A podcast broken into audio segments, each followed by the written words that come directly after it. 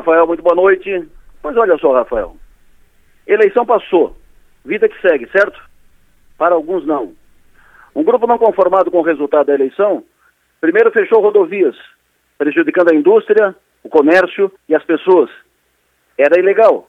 Cerceava o direito de ir e vir. A legislação não permite, por isso não prosseguiu. Não satisfeitos, esses partiram para uma operação caça às bruxas, ou, puxando por um capítulo nefasto da história americana, partiram para a prática pura e simples do marcatismo.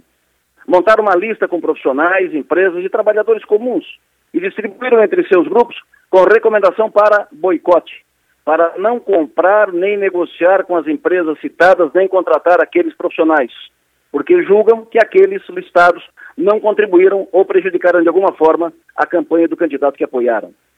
Primeiro, isso é crime. Antes de tudo, assédio moral. Alguns dos atingidos já acionaram advogados e estão tomando as providências cabíveis. Mas isso merece uma reflexão. A que ponto chegamos?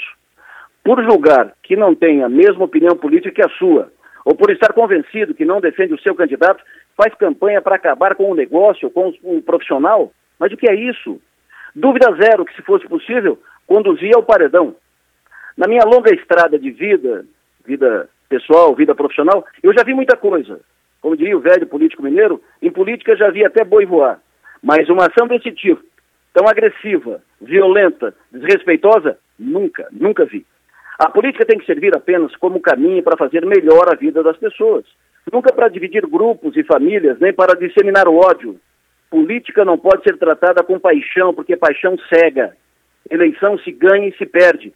E todos têm que estar preparados para ganhar e para perder.